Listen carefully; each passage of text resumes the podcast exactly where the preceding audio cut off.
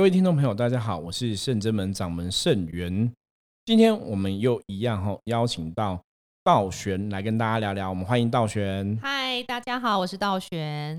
对，我们今天来聊什么样的话题嘞？想要问师傅一个问题，因为我发现最近的客人来处理来处理一些负面影响，很多都是阴兵阴将哎。对，阴兵阴将，阴兵将的确是一个可以跟大家好好聊聊的话题。对呀，可是好像他们客人都有个共通点，就是他们可能有接触过修行，或是有在宫庙中走动，然后都会有遇到阴兵阴将的状况。对，因为很多时候这样的客人呢，其实他们也会问我们说：“师傅，什么是阴兵阴将？”因为有时候这样讲，大家其实会听不太懂。那坦白讲，我们在象棋占卜的过程中啊，其实象棋占卜有对无形的众生，我们有做一些分类。一般像你可能是卡拉阿飘嘛，或是冤亲债主的影响，或是因果是非的影响。那这些影响会怎样？如果他阿飘鬼，他有的可能只是跟在你旁边，那跟到你旁边的这种状况啊，他就会像说，大家如果看过电影或者电视剧都这样演嘛，他可能走到每某个庙，然后在门口就会被门神挡下来，那个就是跟在旁边的影响哈，就没有那么严重。那有的如果他是卡到你的身体里面。我们常常讲鬼为什么喜欢占据人的身体？为什么要卡人的身上？因为当他们卡在人的身体里面的时候，他们就会非常厉害。他等于走到哪里都可以去。以前我记得有客人问过我说：“师傅，你们庙里面不是都很多神吗？那鬼应该看到神会怕，可是为什么他们还可以好如入无人之地走到庙里面？” 我说：“因为重点就是他们是卡在你的身体上面的。他们如果卡在人的身体里面呢，基本上他们哪里都可以去。”而且他们会卡人，通常是卡什么？比方说你是肠胃比较不好，他就卡在你的肠胃；比方过你的手啊有受过伤，他卡在手受过伤的地方。所以我们常跟大家讲，就是维持自己的身体健康，让自己身体里面没有一些负能量状况，其实真的很重要。如果你的身体都是很好，都是很健康的，基本上来讲，你真的不用怕你会卡到阿飘这种问题，因为他们没有地方可以住，你知道吗？可是。除了这种就是卡到人身体里外，其实我们在处理这种无形是非啊、卡因中邪，有种状况最难处理，也是我们同时也会是最常遇到，就是所谓的阴兵阴将。为什么啊？我看师傅有时候跟客人解释，其实阴兵阴将有些时候还带有因果关系，就是你不能请说请他走就请他走。对，因为这个要讲到台湾传统信仰的关系啦，哈。早期的台湾社会啊，在走这些宫庙的朋友啊，很多时候会练所谓的阴兵阴将。那我在白话讲，如果大家有听过很多，不管是什么哦，有一些王爷的故事啊，他们都会这样子收孤魂野鬼当自己的鬼差。对对，不晓得大家有没有听过这样的故事哦？所以早期一些传统的宫庙，他们在处理一些事情的时候，比方说在进行超度的时候啊，超度怎么做？我听过老一辈以前他们讲过，他们超度就是。如果这些孤魂野鬼有些是有修行的机缘哦，他有修行的机缘，而且他们也是想要跟在神佛菩萨旁边好好学习的话，是他就未必是当场把他超度走，他反而会是先留在他们庙里面跟着这些神学习。对，那以前我也遇过一个师兄，那个师兄我觉得不是很 OK 啦，比较可怕，他就是直接就是如果看到鬼，对不对？他都全部抓起来，那我说你抓起来干嘛？他说抓起来操兵练将啊，用抓的哦。对他很强迫手段，所以那个后来其实都会被反噬，你知道吗？我们讲说你跟鬼神打交道会被反噬，但其实之后对那个师兄也不会很好，所以他们就是让这些孤魂野鬼收起来当神明的兵将。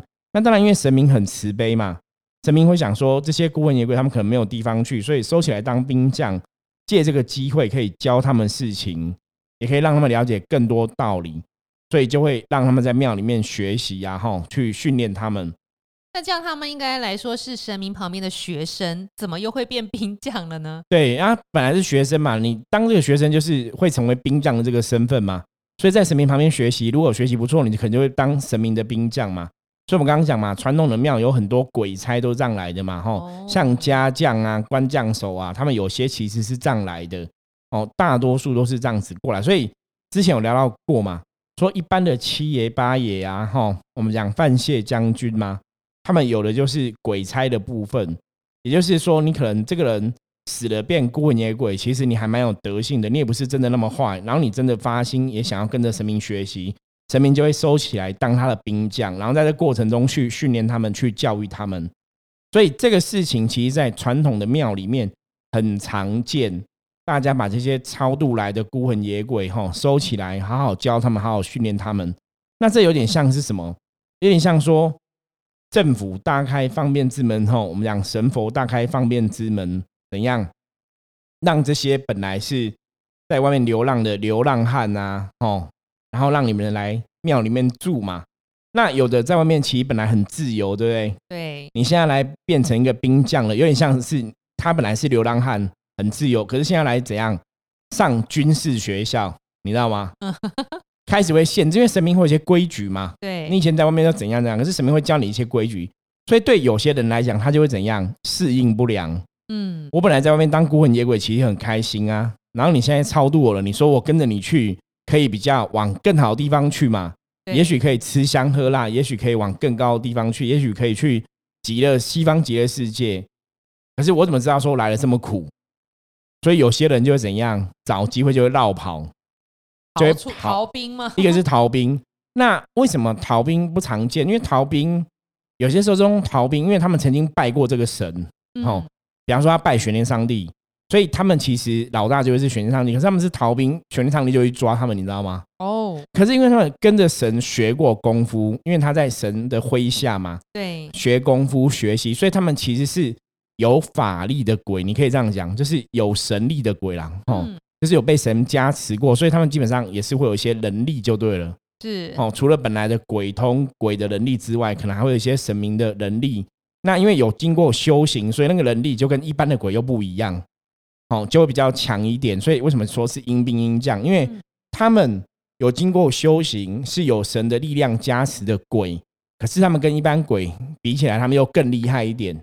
可是他还是鬼，对不对？对，可是还是鬼，可是他还没有圆满嘛？你要还没有所谓的修成正果嘛？嗯，所以才叫阴兵将。那为什么这种东西会常见？就是通常这种阴兵将，因为他们也在修行，对不对？对，他们就喜欢卡修行人，因为可以一起修嘛。对，因为修行人你修行人的话，他如果跟你一起修，他们也可以得到功德啦。他们想要吸收那个能量，得到他们的功德。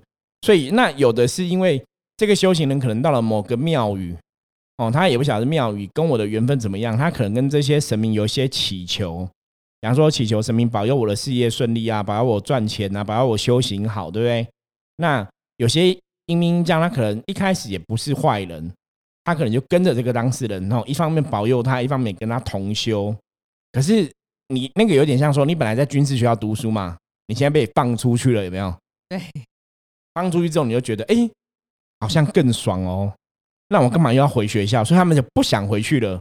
哦，所以就变跟着，对，就变说就一直跟那个人共生在一起。那一开始可能是神明让他去跟在那个人旁边是去学习的，你知道吗？是你还是要每天回来营地报道啊，讲些什么？后来他们就不回来了哈，那就变成所谓的阴兵这样问题。所以当当事人卡到这种阴兵这样问题的时候，真的有些时候这种问题比较难处理，因为他们是有修行的鬼。所以会比较难处理，因为他们的法力能量也会比较巨大一点。那以前有些时候在处理这种问题的时候，你就要对症下药，什么意思？你就要找到他当初学习教他功夫那个神，比方说他是玄天上帝麾下的兵将，你就要请玄天上帝来帮忙，才会妥善圆满。请大老板出来瞧。对，那如果是关圣帝君麾下，就要请关圣帝君来帮忙嘛。所以像早期我们在处理这种阴兵将问题，都是要找到。大老板嘛，你才有办法处理这种状况嘛。阴兵阴将是在有修行的鬼嘛，跟神跟着神明修过的。对。可是为什么他跟在人身边，人的状况还是会不好？因为像有些客人来找师傅，比如说财运啊，或者健康一些运势受影响。我们刚刚前面有讲过啊，因为他们还在学习当中，他们还没有真的所谓的修成正果。那只是说有一个这样机缘，或者说这个当事人曾经有这去这些庙求过什么东西，然后致使这些兵将跟着他在一起。对，所以一开始未必代表他们都想要作恶，或是想要不帮助别人，然后吸别人的能量。可是我以前遇过一种状况哦，那个时候有一个女生的客人呐，然后他就去问一个什么扑克牌算命哦，那个算命老师也是在四零。所以那个客人那时候还问我说：“问我认不认识这个老师？”我说：“我不认识，因为我们也在士林嘛。”然后他说：“这个老师就给他一张符，跟他讲说，这个符哦会帮助你哦，请个兵将在这个符上面，你把把这个符带到身上，他就会帮助你，会保佑你。”就那个案例很特别。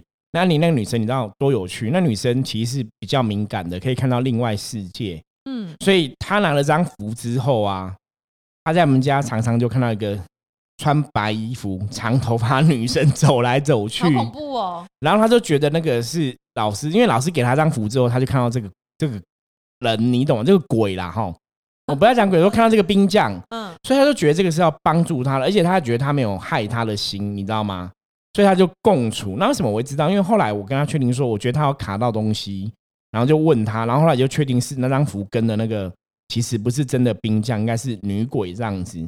然后我就问他，就你知道他很好笑，他问我说：“师傅，你讲有可能哦，因为我好像看过他，有时候在我家走廊什么，就会看过一个女生白衣服这样走来走去。”他说他，可是他不会害怕，因为他觉得这个是要保护他的哦。哦，因为这个女生之前好像感情上都不是很顺利，都遇到烂男人就对了。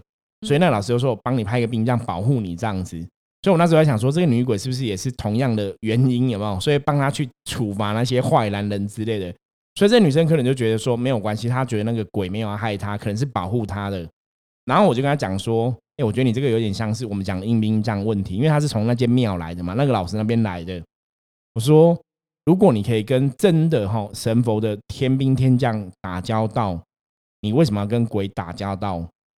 然后我就跟她讲说：“你这张符给我，你要把这个名字写在符里面嘛。所以符是一个能量的载体，嗯，好。所以我说你这个符给我，我请一个圣人们的神明的香灰袋给你带。那请圣人们的去兵将去保佑你，我们不要跟鬼打交道会比较好。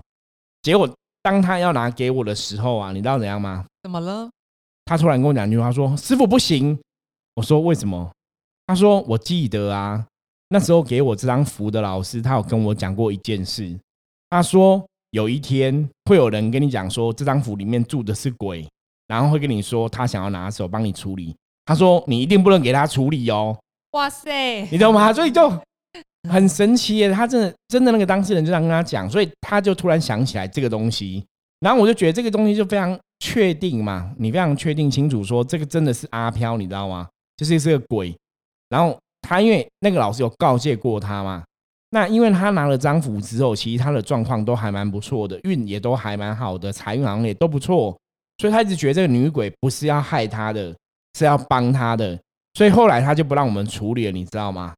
那我后来有追踪这个案例之后状况，他之后状况后来也真的比较没有那么顺，因为那时候我跟他讲过一个事情，我说你知道吗？有时候鬼卡一个人呐，或这些阴兵将跟着你的时候。因为一开始为了让你相信他们，他们一定会给你一些甜头，会给你一些好处，所以你不会觉得他们是不好的。可是久了之后，如果你现在运是走比较低下的状况的话，你开始就觉得，哎，你现在好像没有那么顺的，或者你现在好像真的有点衰，那个时候就会来不及，因为你的能量已经耗损了。所以来找我的时候，那个客人的能量基本上那时候看他的状况，运是蛮好的，所以你那时候有能量可以给他吸，你知道吗？那有一天会被吸干。对，可是到后来我追踪了，后来结果半年、一年后之后，这个客人状况就是往下掉。啊，那个就是我们刚刚讲能量被吸干。可是这就是我讲，你看到他明明是写一张符，是派一个兵将说要保护他，结果竟然是女鬼吼。所以我才说，有些老师其实不是，也未必是公庙哦，其实是有些老师走比较偏门，他们也会去抓孤魂野鬼来训练成兵将。那些老师到底有什么？功力会让这些阿飘愿意信服他，被他抓，被他操控，是有利益交换吗？还是什么？对，都有可能啊。可是，一般来讲，我们就是老师一定还是有一定的能力嘛。只是你会，你的是神通，还是魔通，还是鬼通？了解。这个就有点像我们在看以前泰国的一些案例一样，有没有？比方说，泰国有些佛牌啊，他们就是这样。有些佛牌其实就是请鬼住进去嘛。然后去跟当事人有些利益交换，然后请这个佛牌去帮助当事人达到某种目的嘛？对。那有些佛牌就是请神明的兵将进去，那就不太一样。对。对，我说这个其实你看，这是台湾的案例，他是写在符上，然后写他写一个那个女鬼那个名字，因为那时候我有看他写个什么什么什么什么女王哦，就很特别，那名字很特别，我印象非常深刻。就是哎，一般好像没有这个神，我没有听过这个神，你知道吗？嗯，所以那个其实是非常清楚的哈。因为那时候我把他的符打开看，就觉得不对，这完全不对。所以这种状况其实跟我们刚刚讲泰国那种佛牌啊，你请鬼进去啊，其实帮助当事人利益交换什么的很像。就是我们常常讲请神容易送神难，对不对？对。我们把它翻译成请鬼容易送鬼更难，你知道吗？送鬼更难哦。所以其实大家还是要把自己的部分顾好。如果说你今天请的这个东西你不了解，你就不要乱请。那你如果请到不小心真请到阴兵这样。如果你自己也觉得怪怪的，就还是要认真去面对这个问题，要去处理。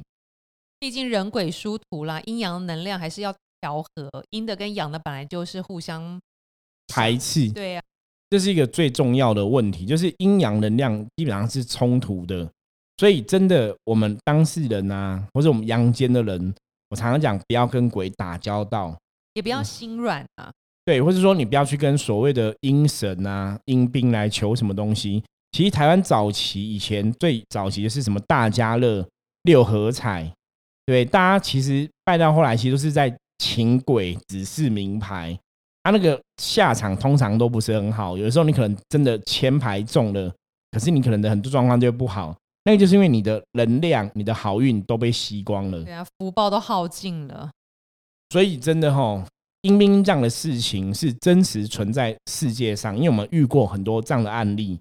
那阴兵这样破坏力也是非常惊人的，所以大家有些时候你在修行的过程中，包括像有些朋友打坐会看到一些神佛啊、兵将啊，我们也常常跟大家讲说，如果你打坐真的看到一些神佛兵将来教你功夫啊，你还是要去判断你看到是真的还是假的，是幻觉还是说妖魔鬼怪变的？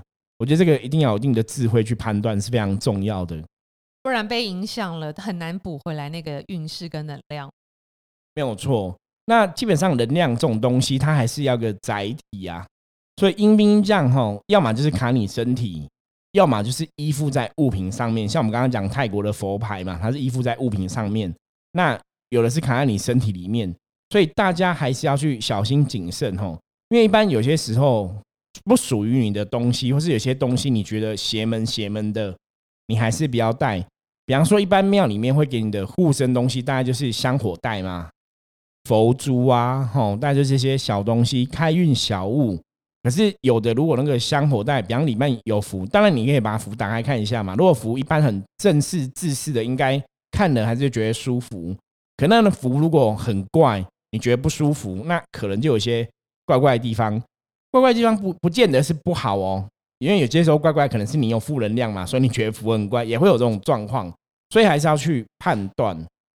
对啊，像这种有沾负负能量的这东西，不管是信物啊、什么纸啊、卡片啊、图画啊、娃娃呀，各式各样的东西，师傅应该有处理过几千件。对，我没有处理过。对，然后师傅还会把一些真的很特别的东西收藏起来。以后准备开一个恐怖博物馆，没有，我们要开一个那个 福摩斯的博物馆哦，就是让大家去知道说这些其实都曾经是一个阿飘，是负能量的一个载体哦。他们可能会住在什么东西里面？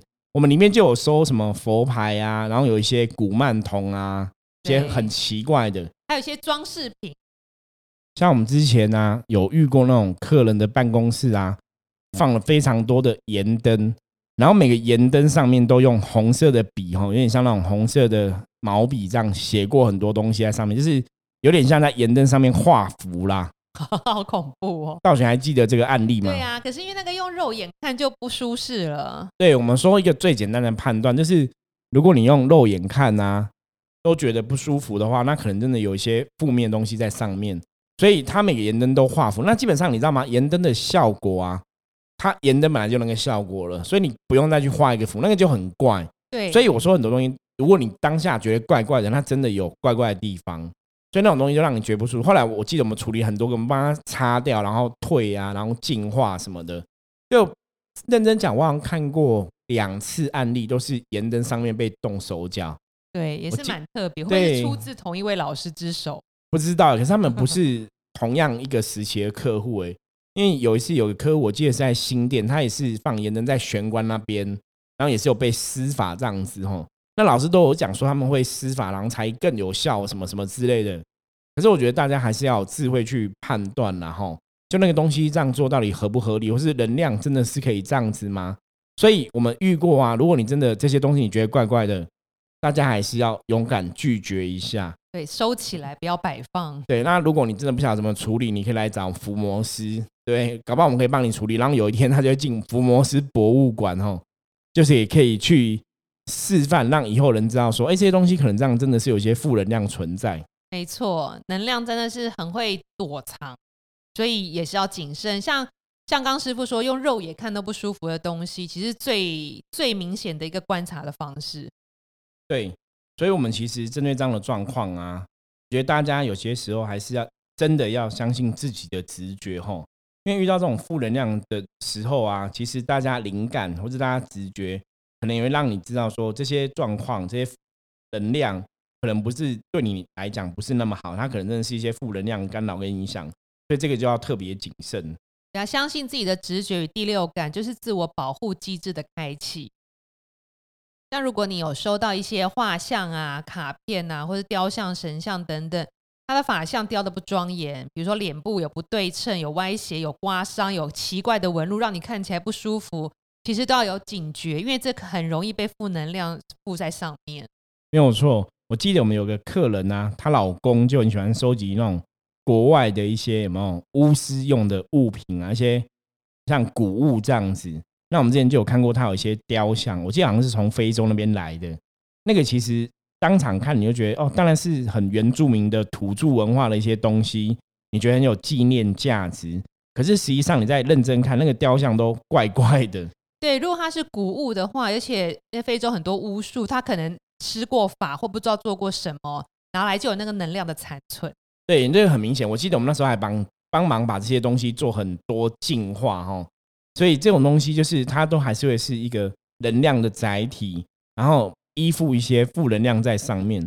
所以大家在接触这些哦，尤其是古物的时候啊，能量的物品啊，其实真的要非常小心。因为在我们这行的经验中啊，其实我们也有处理过很多这种古物上面卡不好的灵的经验。对啊，也许就是一个瓶子、玻璃瓶、石头都有可能会卡到不好的能量哦。对，因为以前我记得大家如果看过那什么类似台湾民间故事，有没有？或是一些电影，就是它可能是古物的法簪啊、法器呀什么的，都会有类似的状况。都有存在可能以前往生人的念头啊、思想啊，有个意念的能量存在上面是不好的。对，所以对于今天我们在分享啊，就是讲这些阴兵阴将的问题啊，然后包括到后来这些能量的载体依附啊，其实最主要不是要危言耸听。最主要是希望大家在了解说，很多时候啊，我们人真的要把自己顾好。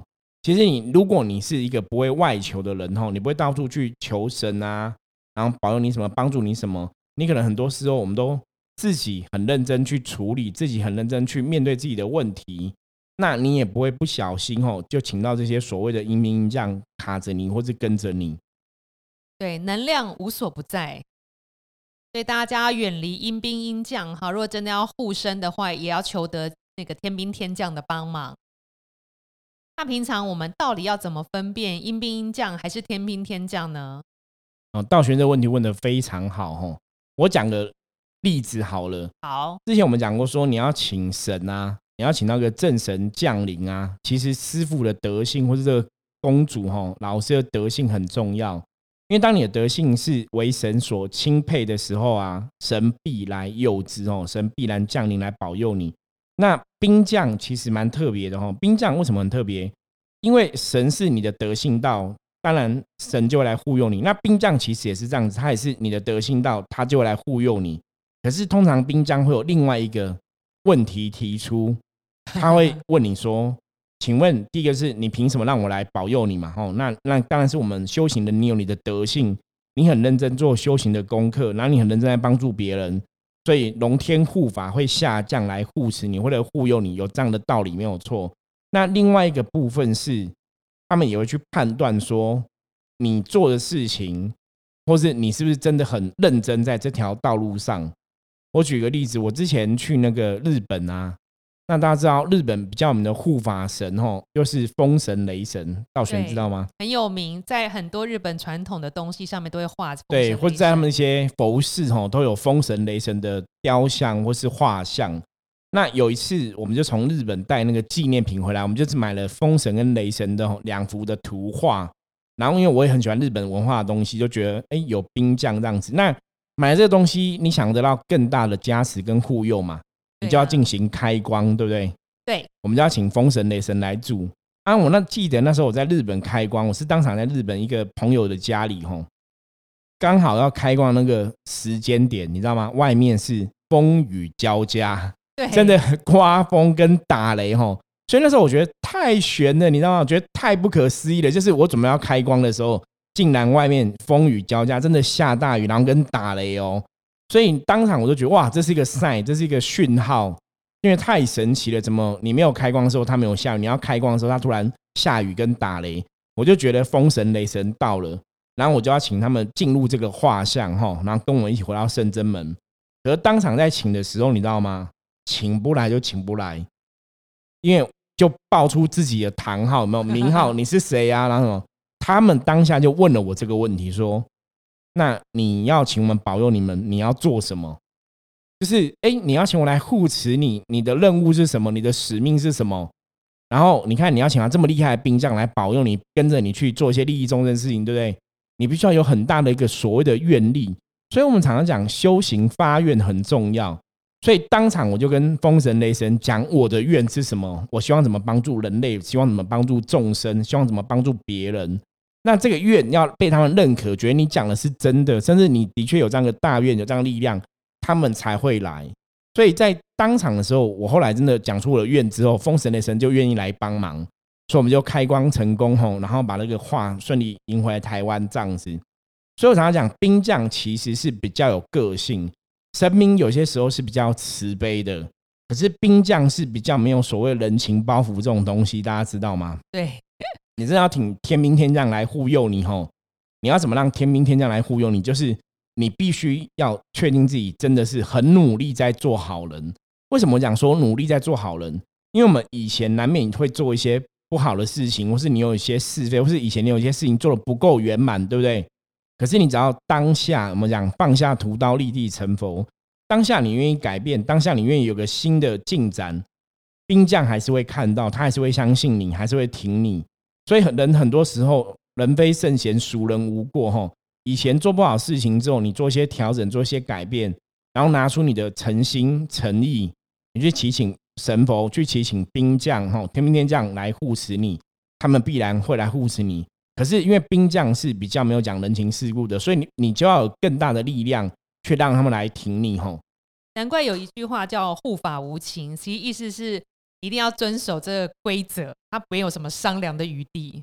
对，所以我们今天总结一下哈，就大家如果你真的知道的话，当然还是比较随便跟阴兵这样打交道比较好，因为他们都还在学习，可能都还没有修成正果。那如果可以的话，尽量跟所谓的天兵天将打交道哈。